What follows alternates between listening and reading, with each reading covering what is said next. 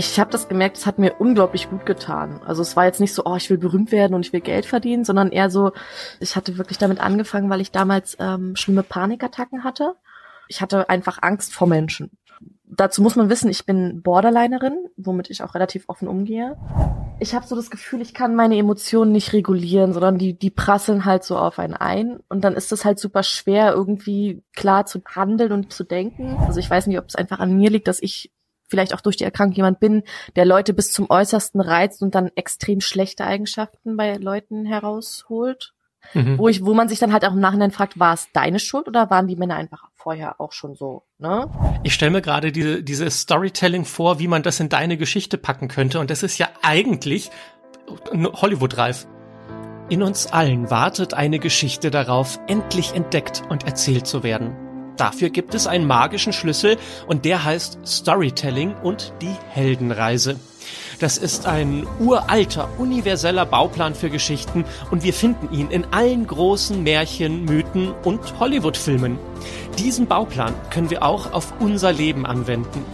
Plötzlich merken wir, dass wir der Held oder die Heldin in unserer eigenen Geschichte sind. Wir sehen den Weg, der vor uns liegt, die Herausforderungen, die wir überwinden müssen und das Ziel, das wir wirklich erreichen wollen. Die Heldenreise schlummert in jedem von uns und sie erwacht, wenn eine Geschichte uns tief berührt und inspiriert. Dieser Podcast ist für alle, die bereit sind, sich auf ihren Weg zu machen. Mein Name ist Emanuel und das ist die Geschichte deines Lebens. Heute bei mir ist Cassandra. Schön, dass du da bist und schön, dich zu hören. Hi. Erzähl doch mal ein bisschen von dir. Ich bin ähm, in dem ersten Lockdown gerade frisch Mutter geworden und sozusagen genieße ich das Lockdown-Leben und ich bin halt in Elternzeit. Also bis September bin ich noch in Elternzeit. Junge oder Mädchen? Es ist ein Junge. ein kleiner, süßer Junge. Jo, wie heißt er? Er heißt Emin. Wie bitte? Emin, das ist arabisch. Schöner Name, wie seid ihr dazu gekommen? Mein Mann wollte unbedingt diesen Namen, weil mein Mann ist halb Araber aber wenn man mhm. den sieht und mit dem redet und so, der wirkt gar nicht arabisch. Also wir sind auch nicht Moslems oder so. Es ist einfach nur, das Einzige, was er noch arabisch hat, ist, dass er es spricht gelegentlich mit der Familie und dass wir sehr viel arabisch essen. Und ähm, ja, er wollte halt unbedingt Amin haben. Und ich wollte eigentlich einen zweiten Namen, einen anderen Namen, weil ich wollte unbedingt einen englischen Namen, aber wir haben gesagt, okay, Zweitnamen sind, hm, also ne, wer einen zweiten Namen bei sich hat, der benutzt eigentlich immer nur einen. Ja, ja. Und deswegen haben wir gesagt, okay, beim zweiten Kind darf ich dann den Namen aussuchen. Sehr gut. Ähm, wann, wann hast du deinen Mann kennengelernt? War es Liebe auf den ersten Blick? ich habe meinen Mann. Wir sind jetzt fast zwei Jahre zusammen. Ich weiß, ähm, ne, zwei Jahre zusammen und dann schon Kind. Ähm, wir sind relativ schnell zusammengekommen. Wir kennen uns jetzt zweieinhalb Jahre. Wir haben uns übers Internet mhm. kennengelernt und haben zusammen ein Online-Spiel gespielt. Ähm, und haben uns darüber kennengelernt. Also wir haben, ich weiß nicht, ob dir das was sagt, Roleplay, GTA 5 Roleplay gespielt. Ähm, es sagt mir nicht so wirklich was, aber ich bin mir ganz sicher, dass ganz viele Menschen jetzt sagen, boah, wie kann der das nicht kennen? ähm, so, erklär mir mal kurz, wie, wie, was ist das Prinzip und wie kann man sich da kennenlernen und auf die Idee kommen, dass man sich interessant findet? Also bei GTA, das ist halt ein Spiel, GTA San Andreas oder GTA, da gibt's ja mehrere Reihen, wo du halt als ein bestimmter Charakter durch die Gegend rennst und Missionen erfüllen musst und sowas alles. Und es gibt Leute, die machen Server auf und machen daraus ein Roleplay. Dann erstellst du dir deinen Charakter sozusagen selbst und spielst dann einen ausgedachten Charakter mit einer Storyline. Du musst dann auch ähm, dir halt eine Geschichte zu diesem Charakter ausdenken und dann kannst du halt Polizist oder Medic sein oder viele spielen halt auch Gangster oder ne, kannst halt alles mhm. mögliche. Du kannst Mafia-Boss spielen und das ist halt alles Roleplay. Das heißt, du agierst mit anderen Spielern. Mhm. Und ähm, also auch übers Mikrofon, über ein Teamspeak funktioniert das dann und spielst halt das Spiel. Die haben halt auch ihre Charaktere gestaltet und alles und dann läufst du da halt rum und redest mit denen, machst mit den Sachen, wenn du zum Beispiel eher so Gangster spielst, dann umfällst du Läden oder was weiß ich, wenn du Polizist spielst, nimmst du die Leute fest. Und dann gibt's da auch richtig interne Gesetze und alles, also so wie das echte Leben sozusagen, nur im Spiel. Mhm. Und man spielt das halt nach. Und darüber haben wir uns halt kennengelernt. Und dann irgendwann war es so, dass wir dann auch Privatkontakt hatten, viel telefoniert hatten, getroffen hatten und dann führte eins zum anderen. Ihr hattet also Glück, dass ihr in der gleichen Stadt gelebt habt, während ihr dieses Online-Spiel gespielt habt, oder Auf war dem das? gleichen Server sozusagen, weil die Stadt ist immer die gleiche. Es gibt nur diese Insel sozusagen. Und ähm, Nein, ich meine, dass ihr im echten Leben in der gleichen Stadt wart oder musstet ihr reisen, um euch kennenzulernen? Reisen, Reisen. Ich habe in Ah. Weihnachten gewohnt und er in Halle. Er Ach krass, und dann hat's aber so geknistert bei euch, dass ihr dachtet, Mensch, dann machen wir uns jetzt mal auf den Weg und lernen uns wirklich kennen. Ja. Wow, wie cool. Okay, äh, mich interessiert jetzt vor allem, welche Rolle hast du denn da gespielt und welche Rolle hatte er? Also wie habt ihr euch sozusagen kennengelernt? Und dann war ja sozusagen der zweite Schritt zu gucken, wer steckt hinter dieser Person in diesem Online-Spiel. Ähm, wir haben beide Polizisten gespielt. Das war mein erstes Mal, also mein erster RP-Charakter Mhm. Ähm, auf einem Hardcore-RP-Server. Das heißt, da ist es dann wirklich so, dass du so realistisch wie möglich dich verhalten sollst. Und Was heißt so realistisch wie möglich, wenn man ein Polizist in einem Computerspiel ist? naja, du kannst jetzt nicht einfach sagen, so, yo, ich wurde angeschossen, es ist alles cool, ich laufe einfach weiter, sondern wenn du eine Schusswunde hast, tut das weh im echten Leben, so weißt du. Mhm. Und, Und- dann spielt man das sozusagen mit. Genau, man spielt es dann aus und ähm, muss dann auch ins Krankenhaus. Man kann ja auch Animationen machen, dass man verletzt läuft oder sowas. Also jetzt als Beispiel, ne? Also so Mhm. realistisch wie möglich dich verhalten. Das heißt, nur weil es ein Online-Spiel ist, kannst du nicht einfach mal ein Haus runterfallen. Das ist halt nicht realistisch. Gut, also du warst Polizistin, er war Polizist. Äh, Und dann habt ihr euch da, also äh, habt ihr einen Fall gelöst zusammen? Habt ihr Gangster gejagt? Wie war das? Wir haben, ich war ein Rekrut, ein Polizisten-Rekrut und äh, er hat, ähm, er war schon länger dabei und schon höher gestellt und er musste halt immer mit mir auf Streife und dann haben, kamen wir halt ins Gespräch und haben gequatscht und dann haben unsere Charaktere sich halt irgendwann angefreundet und weiß nicht. Dann ähm, haben wir halt, er hatte in dem Spiel auch eine Freundin, sein Charakter, also nicht in echt, sondern in dem Spiel sozusagen. Mhm. Und dann war ich sozusagen erst so die beste Freundin, die so immer Rat und Tat zur Seite gestanden hat. Und ja, wir haben, also wir waren in dem Spiel auch gar nicht zusammen, sondern wir haben uns privat einfach gut verstanden und dann kam das dazu. Okay, und ist dann sozusagen der Kodex der Spieler, dass man, wenn man privat zusammenkommt, dann auch im Spiel zusammenkommen muss, oder? Bei den meisten ja doch schon. es ist kein Kodex, man muss es nicht machen, ne? Es ist wie Mhm. mit allem in Beziehungen, wie das Paar es glücklich macht, Mhm. so. Aber ja, als wir dann privat zusammen waren, waren wir natürlich auch in dem Spiel zusammen. Wir haben dann auch den Server mal gewechselt gehabt und haben auch andere Rollen gespielt, also neue Charaktere gemacht, andere Rollen zusammen gespielt und sowas alles. Mhm. Haben dann auch mal die andere Seite gespielt, die Gangster hatten wir auch mal gespielt und Mafia hatten wir auch mal gespielt. Spielt ihr immer noch zusammen? Nein. Also Ja, wenn ein Kind da ist, dann wird's schwierig, oder? wir spielen schon noch zusammen, aber kein Roleplay mehr. Also wir spielen andere Sachen zusammen. Zum Beispiel Conan Exiles oder oh, was möchte er mit mir? Er möchte unbedingt mit mir Minecraft spielen, weil er unbedingt wieder was bauen will. Hm. Among Us, so, so eine Sachen halt mit Freunden. Ich habe eine Frage zum Thema Gefühl. Wie fühlt es sich an, wenn man einen Polizisten spielt? Und wie fühlt es sich an, wenn man einen Gangster spielt? Was hast du so bei dir gemerkt, was sich da verändert hat, wenn du über längere Zeit in dieser Rolle drin warst? Ähm, wie fühlt sich's an? Es kommt halt drauf an. Also Polizist, der Charakter ging sehr nah an mich selbst. Also der hat viel von mir selbst gehabt. Ähm, ich habe das Ganze ja damals auch auf Twitch gestreamt immer und alles und ähm, ja, weiß ich nicht, wie fühlt sich's an? So wie ich selbst. So, man achtet die Regeln ne, und ist lieb und nett und alles so, so wie man halt ist. Bisschen teuer. Also du würdest sagen, du bist lieb und nett und hältst dich an die Regeln, auch im echten Leben. Ja, und ich kann nicht lügen. Ich kann gar nicht lügen. Kannst du es nicht über die Lippen bringen oder bist du einfach so schlecht darin, dass es jeder sofort erkennt? Ich bin sehr schlecht darin. Ähm, ich kann es über die Lippen bringen, aber ich krieg auch richtig Herzrasen dabei. Also zum Beispiel, es gibt dieses Spiel Among Us, was bestimmt super viele kennen, weil das das Jahr 2020 so krass gehypt war. Ähm, da musst du, da bist du ein Mörder sozusagen unter neun anderen Leuten und musst halt äh, die Leute töten. Und wenn eine Leiche gefunden wurde, dann ist es halt so, dass alle miteinander diskutieren, wer könnte der Mörder sein. Mhm. Da musst du natürlich als Mörder, wenn du der bist, musst du lügen. Und ich spiele das relativ oft. Ich lüge zwar dann, aber ich muss dann entweder lachen oder ich merke halt, also ich hab, krieg richtig Herzrasen und meine Hände zittern und alles, also ganz, ganz schlimm.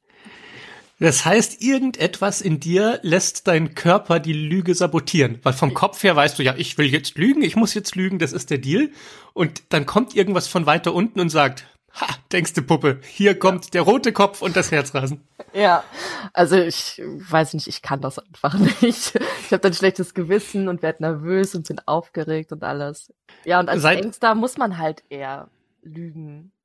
Aber was gut für dich oder war es unangenehm, Gangster zu sein, weil es so weit ist von, weil es so weit von dir weg ist?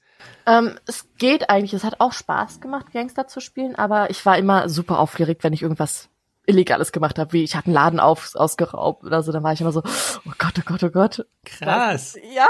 Ja, ich kann es gerade voll mitfühlen. Wo ich, also ne, es wär, würde ja mir nie auf die Idee kommen, sowas im echten Leben zu machen. Aber ich habe auch nie darüber nachgedacht, dass, dass man es ja nachspielen könnte. Wahrscheinlich ist das der Charme auch von Schauspiel, dass man einfach mal Dinge tut, die man nie tun würde. Ja. Und man sich die Erlaubnis geben kann, sich selbst gegenüber. Es ist auf jeden Fall was anderes, ne? Man versucht natürlich so realitätsnah wie möglich und wie würdest du dich verhalten, wenn du ein echter Gangster in Amerika, also das Ganze spielt ja auch in Amerika. Wenn du in Amerika sozusagen ein echter Gangster bist, wie verhältst du dich? Und so, man informiert sich natürlich auch darüber. Also über die Gangs und alles sowas. Äh, kann man damit Geld verdienen eigentlich? Ich, ich weiß, dass Leute, die auf Twitch streamen, ja durchaus damit auch Kohle machen können. Ja, also wenn du auf Twitch streamst, dann kannst du eigentlich, wenn du erfolgreich damit bist, kannst du ja mit allem Kohle machen. Ne? Wie es halt immer ist. Man kann mit mhm. allem Kohle machen, aber an sich, wenn du es nicht streamst, habe ich bis jetzt noch nicht davon gehört, dass jemand damit Kohle gemacht hat. Mhm. Es ist halt wirklich ein Hobby sozusagen. Und du hattest auch nie den Anspruch an dich, dass du das irgendwie monetarisierst? Ich, ähm, ich wollte, also ich hatte ja damals das gestreamt auf Twitch. Mhm. Und ich will auf jeden Fall auch wieder irgendwann anfangen, aber momentan geht der Kleine halt auch einfach vor. Mhm. Und ähm, aber es, ich habe das damals mal angefangen, das Streaming, wegen, ähm, weil ich damals so wenig Selbstbewusstsein hatte und alles und ich habe das gemerkt, es hat mir unglaublich gut getan. Also es war jetzt nicht so, oh, ich will berühmt werden und ich will Geld verdienen, sondern eher so, ich will einfach mein Hobby, weil ich zocke ja sowieso, warum nicht? Probierst du es aus? Und dann hatte ich halt Leute in meinem Chat, die mit mir geschrieben haben und hat sich ausgetauscht und so und hat so eine kleine Mini-Community aufgebaut und das hat halt so gut getan und hat mich so erfüllt und so glücklich gemacht und auch mit den Leuten einfach über allen möglichen, über Gott und die Welt, Probleme und alles sowas sich zu unterhalten. Mhm. Erzähl mal von der Zeit, wie, wie war das damals, als du ne, so eine selbstdiagnostizierte wenig Selbstbewusstsein hattest und, ähm, und als du gemerkt hast, wow krass, das funktioniert und Leute gucken mir gerne zu. Also war das nur cool oder hat das auch so ein kleines Flattern im Bauch gegeben? Auch ein Flattern im Bauch. Also bei mir war das damals, ich hatte wirklich damit angefangen, weil ich damals ähm, schlimme Panikattacken hatte. Und oh. das, ja, ja, ich konnte das Haus auch nicht verlassen und ähm, also ich hatte einfach Angst vor Menschen. Ich hatte, obwohl ich nie Angst vor Menschen so an sich habe, aber irgendwie haben mich in dem Moment einfach Menschen geängstigt, dass Menschen mich angucken und so. Also war ganz schlimm. Ich hatte ganz doll Probleme rauszugehen, mit den öffentlichen Verkehrsmitteln zu fahren.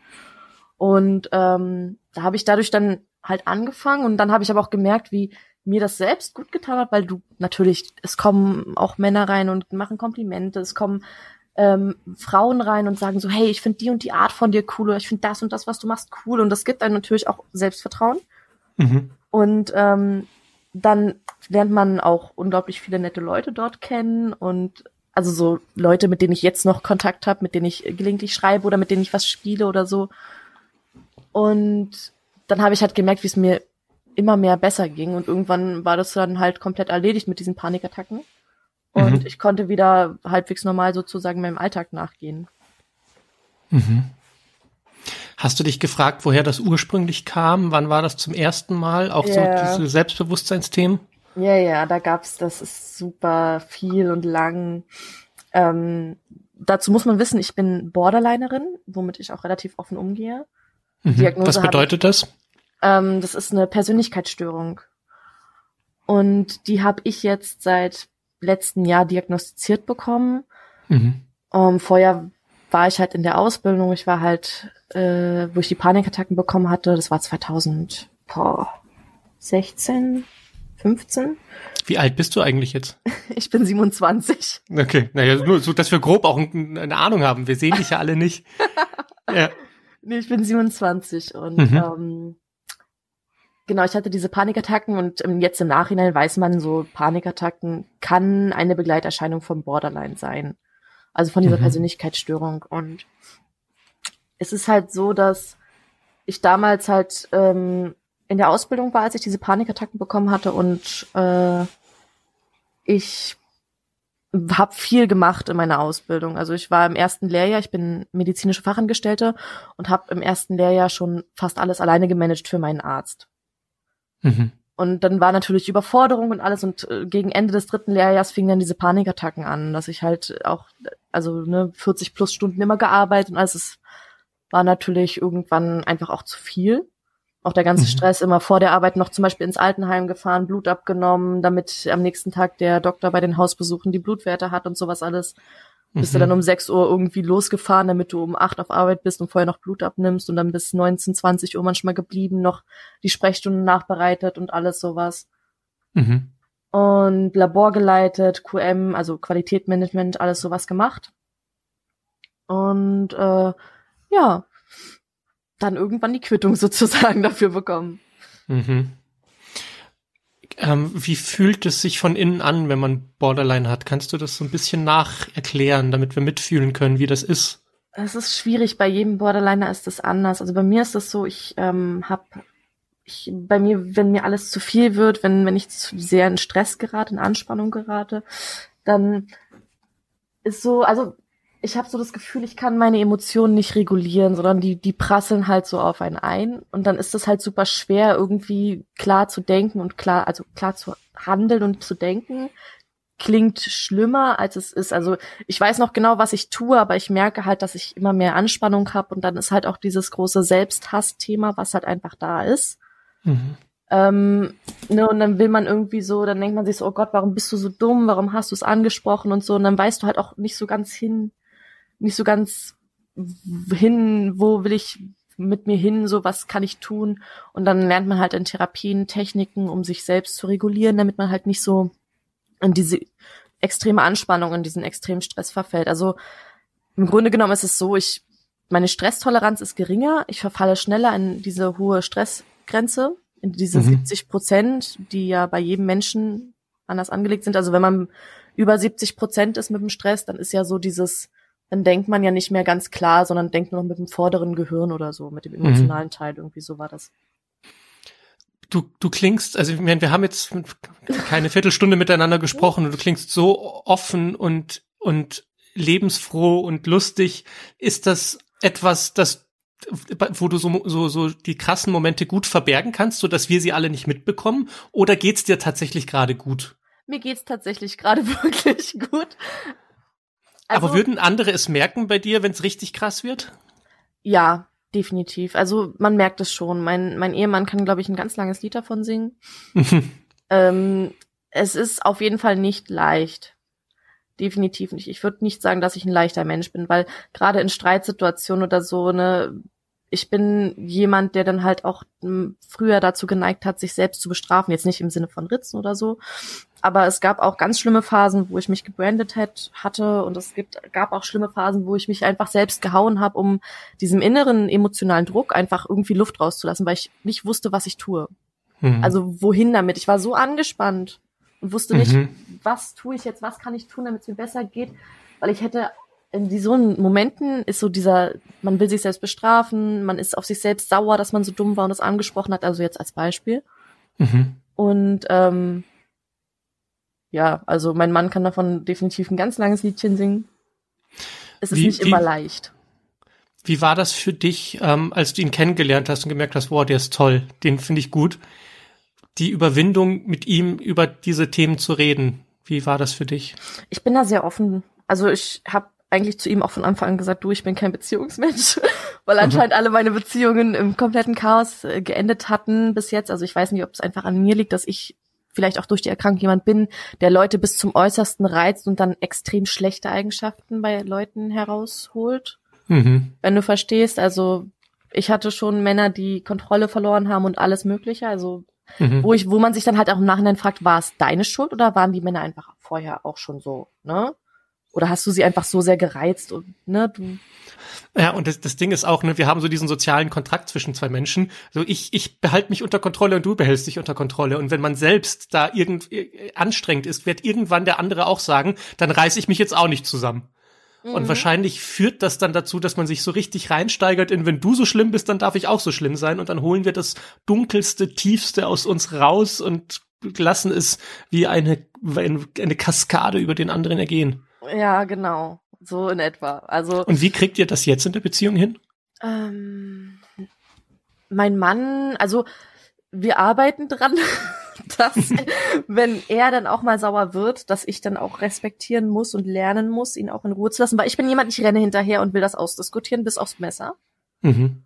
Was natürlich keine gute Eigenschaft ist. Wenn man angespannt ist, sollte man sich die Zeit nehmen und zurücknehmen und ich meine, ich habe ja in der Therapie gelernt, ich muss dann Skills, also so Skillketten, Sachen anwenden, um mich selbst zu beruhigen, zu regulieren.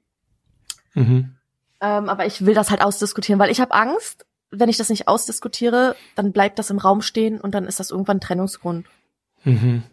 Was auch schlimm ist, ist, ich vergesse unglaublich viel. Also das ist wahrscheinlich auch durch meine Erkrankung. Ich vergesse unglaublich viel von guten Momenten und behalte nur die schlechten im Kopf.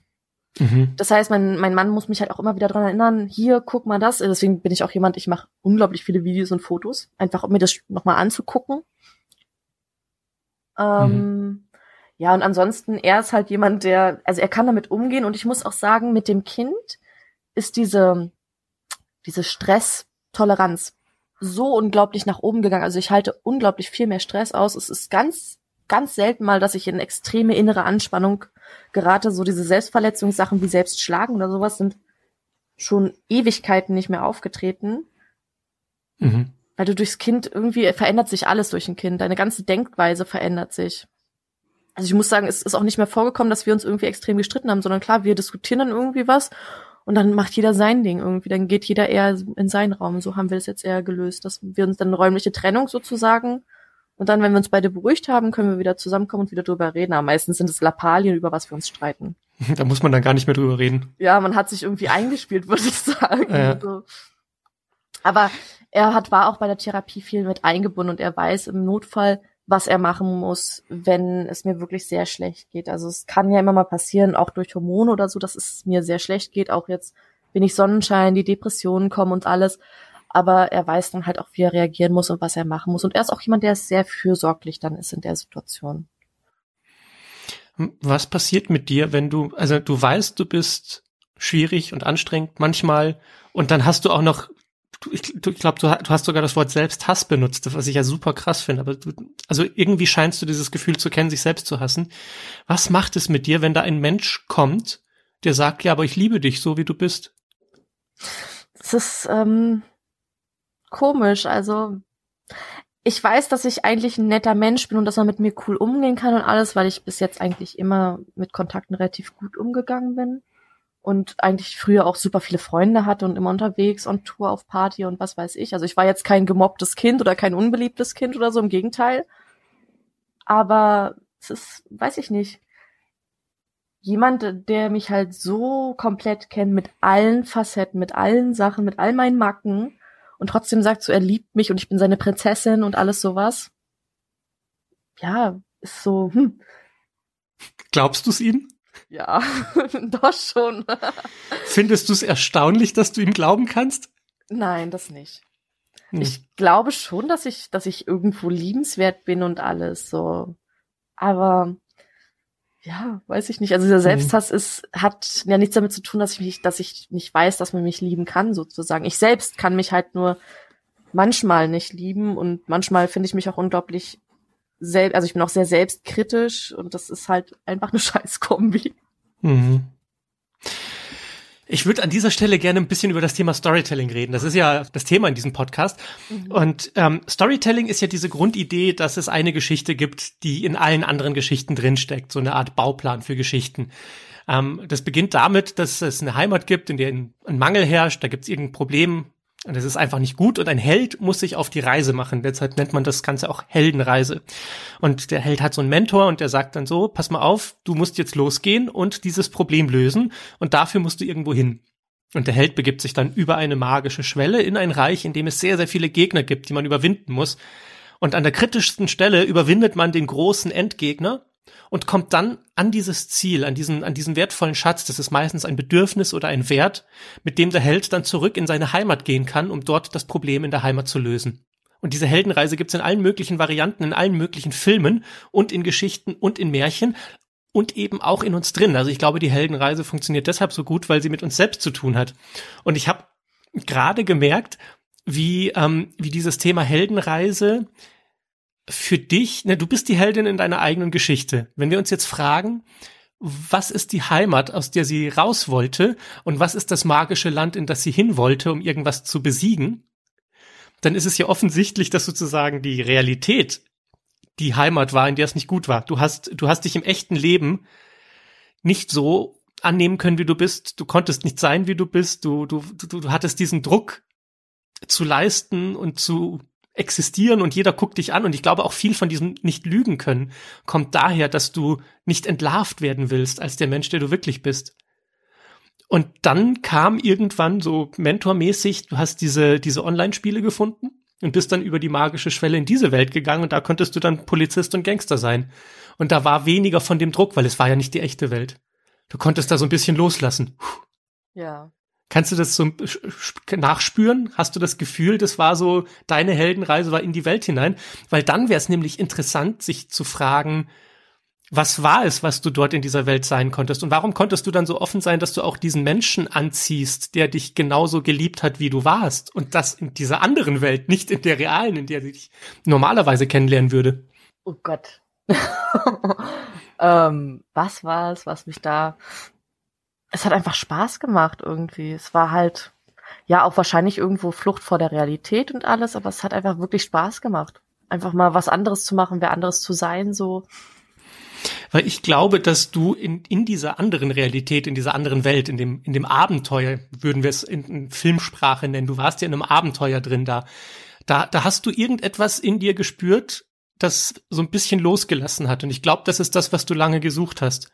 Du konntest in der Heimat, in der ersten Variante, nicht so richtig loslassen und in dem Spiel ging das ein bisschen mehr. Und immer mehr und immer mehr. Und du hast gemerkt, krass, das fühlt sich gut an. Du warst ja deshalb in dem Spiel, weil du dich wohlgefühlt hast in deiner Haut, als du in diesem Spiel warst. Ja, ich glaube, das ist nicht nur das Spiel, sondern es ist halt dieser Zusammenmix, weil vorher habe ich bevor ich GTA gespielt habe, habe ich ähm, andere Sachen gespielt und das gestreamt. Mhm. Es fing wirklich mit dem Streaming an, dass ich mich besser gefühlt habe. Ja. Und weißt du, was das Magische ist an Filmen und auch an Geschichten? Man hört auf, man selbst zu sein. Man vergisst für einen kurzen Moment, dass man selbst ist und ist komplett diese Geschichte. Ja. Und das ist diese Erlösung, die, die man spürt, diese, diese Erleichterung, dass man die ganzen Probleme, die man sonst im Leben hat und alles, was man mit sich rumschleppt, die, die kleben ja so an einem selbst dran, aber wenn man sich selbst auflöst, weil man nur noch der Geschichte folgt, dann gibt's auch nichts, was an einem dran klebt. Ja, es ist so, so ein Abschalten einfach für den Moment. Also zum Beispiel abends, wenn ich ein Buch lese oder so, ist halt auch einfach komplett in der Story eintauchen und dann fiebert man mit mit den Charakteren und alles. Mhm.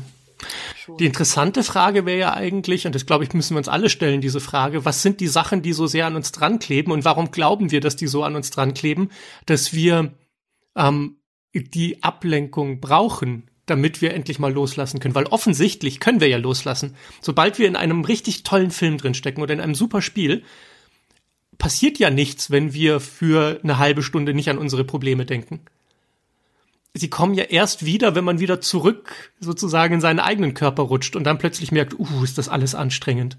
Mhm. Glaubst du, du könntest dieses Gefühl des Rausrutschens aus diesen eigenen Problemen äh, bewusst erzeugen, auch ohne dass du das Spiel dafür nutzt? Dass du das so trainierst? Ich glaube, man kann das definitiv, aber ich glaube, das ist ein langer Weg. Also ich folge auf Instagram zum Beispiel auch einer anderen Borderlinerin und die die wirkt so glücklich in ihrem Leben und die macht aber auch super viel für ihre mentale Gesundheit, ne? Also so positives Denken, positiv Tagebuch und so. Aber so dies, so das ist, ne, weil wir über diese Reise gesprochen haben, das ist so das Endziel, was ich auch erreichen will, so dieses positive Mindsetting. Ich glaube, wenn man mhm. das verinnerlicht hat, dann, dann kann man automatisch diese Probleme einfach mal wegschieben und entspannen.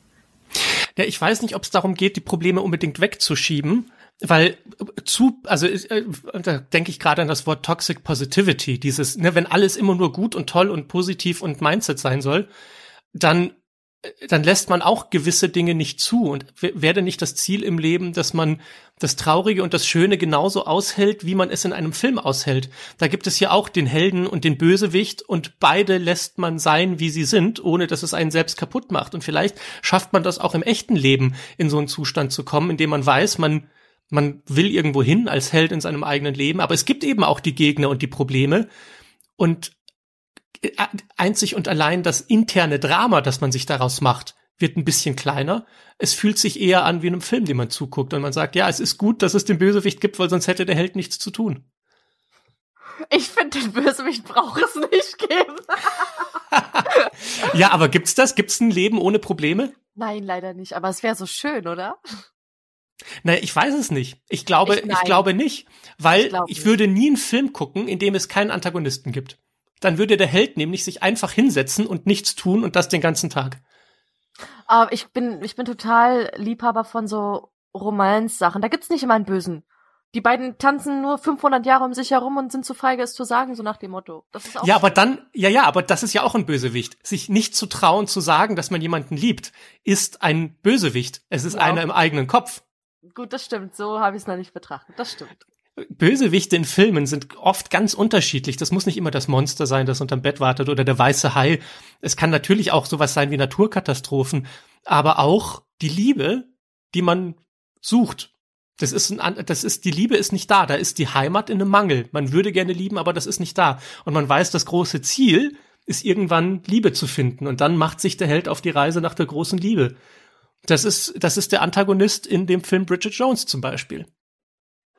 Da, da ist kein Bösewicht, der sie quält. Da ist nur ihr eigener Kopf, der sagt, ich will endlich da mit jemandem zusammen sein. Mhm. Und äh, ganz oft ist das so, dass wir, wenn wir darüber nachdenken, die krassesten Bösewichte in unserem eigenen Kopf haben. Die sind gar nicht da draußen. Das ja, sind nicht immer die Monster. Man steht sich halt selbst dann doch eher meistens auch im Weg in vielen Sachen. Ja. Und, Und wenn ich jetzt so dramatisieren, das ist ja auch was, was von uns selbst kommt. Ne? Also die Probleme größer machen, als sie eigentlich sind.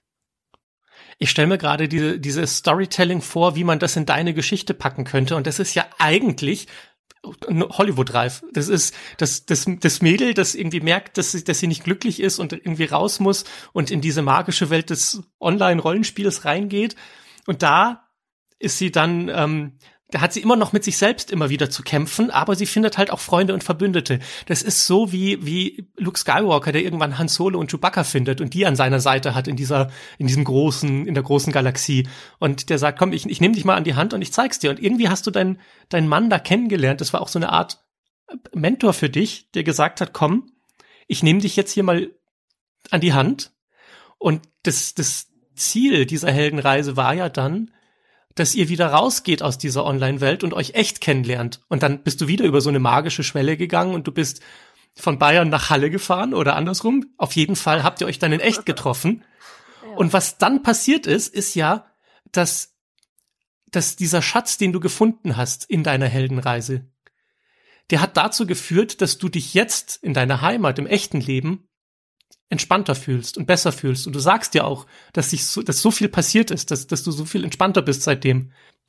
Vielleicht nicht entspannter, aber auf jeden Fall man durch da, also man verträgt einfach auch mehr Stress. Man sieht auch nicht mehr alles so, doch, dann ist es entspannt. Man sieht nicht mehr alles so extrem verkrampft. Ja.